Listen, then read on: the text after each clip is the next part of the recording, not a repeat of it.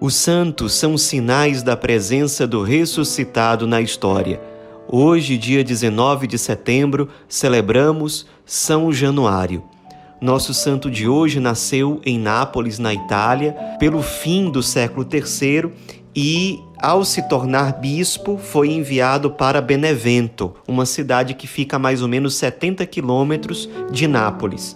E ele era conhecido por ser um bispo muito bondoso, muito próximo das pessoas em geral, numa época em que o cristianismo não era aceito, os cristãos eram perseguidos muitas vezes.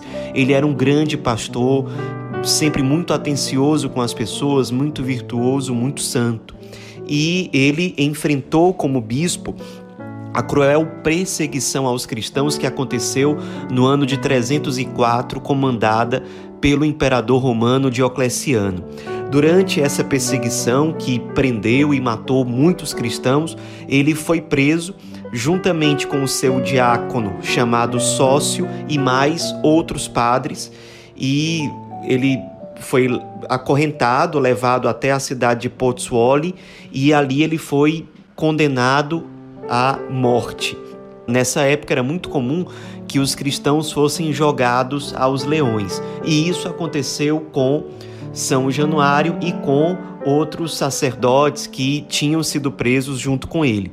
Só que na hora em que soltaram os leões, eles tiveram um comportamento muito manso. Eles se aproximaram do bispo Januário e o máximo que eles faziam era lamber o corpo do bispo e não faziam nada. Ele inclusive chegava a fazer carinho nos leões, dizendo que animais e chamas são mais mansos do que muitos homens. Isso porque, além de lançarem leões contra ele, também acenderam várias chamas ali naquele local.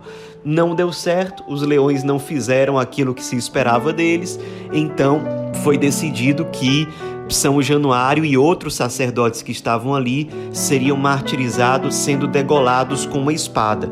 Isso de fato aconteceu no ano de 305. Eles foram fiéis até o fim na profissão da fé cristã, na fidelidade a Cristo e à Igreja, os corpos dos sacerdotes em geral foram levados de volta até Benevento, mas o corpo de São Januário foi levado para a Catedral de Nápoles e separaram uma parte do sangue do corpo e colocaram numa espécie de ampola.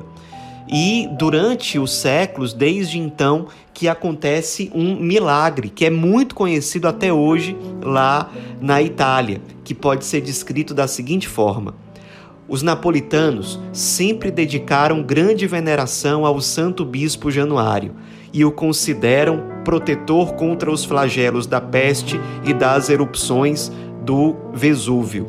Mas esse culto de Nápoles ao seu protetor tornou-se mundialmente célebre por uma circunstância única.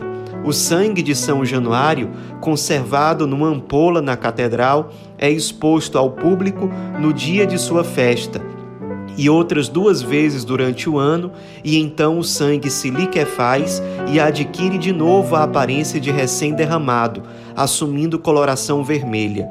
A liquefação tem lugar dentro de uma brilhante cerimônia em que se mostra primeiro às autoridades e depois ao povo o estojo com vidro transparente onde se conserva o sangue do santo. Sem precisar de temperatura determinada, o sangue passa então do estado sólido, duro, ao estado líquido, mudando de cor, de volume e até de peso, que duplica. A multidão então prorrompe em gritos no entusiasmo delirante. Várias vezes ao longo dos séculos, esse milagre não aconteceu nos dias previstos. E quando isso acontece, as pessoas em geral têm o pressentimento de que alguma desgraça vai acontecer. Isso se confirmou em vários momentos na história, e por isso que o povo fica tão feliz quando nos dias previstos, que são a data do santo, 19 de setembro, também o sábado logo anterior ao primeiro domingo de maio e também o dia 16 de dezembro, que corresponde a uma das datas históricas em que aconteceu a erupção do vulcão chamado Vesúvio, que fica em Nápoles. Então são as três datas esperadas para que o milagre aconteça. E quando acontece, é um sinal de grande alegria, as pessoas ficam muito contentes é uma grande festa na cidade de Nápoles. Já houve vários experimentos científicos, especialmente acontecidos no século XX, para tentar explicar, conforme a ciência, por que, que esse milagre acontece dessa forma. Já está provado cientificamente que se trata de fato de sangue humano, mas não há nenhuma explicação razoável científica de por que, que isso acontece e mais ainda, por que, que isso acontece em geral nessas mesmas datas ao longo do ano. Trata-se com certeza de um grande sinal da divina providência que acompanha o povo de Nápoles por intermédio desse grande bispo São Januário, um bispo em Marte que marca até hoje de forma especial por esse milagre a história do povo de Nápoles e do povo da Itália de forma geral. Nos inspiremos nesse grande santo que tem essa curiosidade do milagre, mas que, sobretudo, é sinal e foi santo pela sua fidelidade ao Cristo como pastor da igreja, como bispo virtuoso que foi, na sua fidelidade a Cristo e à igreja até o fim, até o martírio.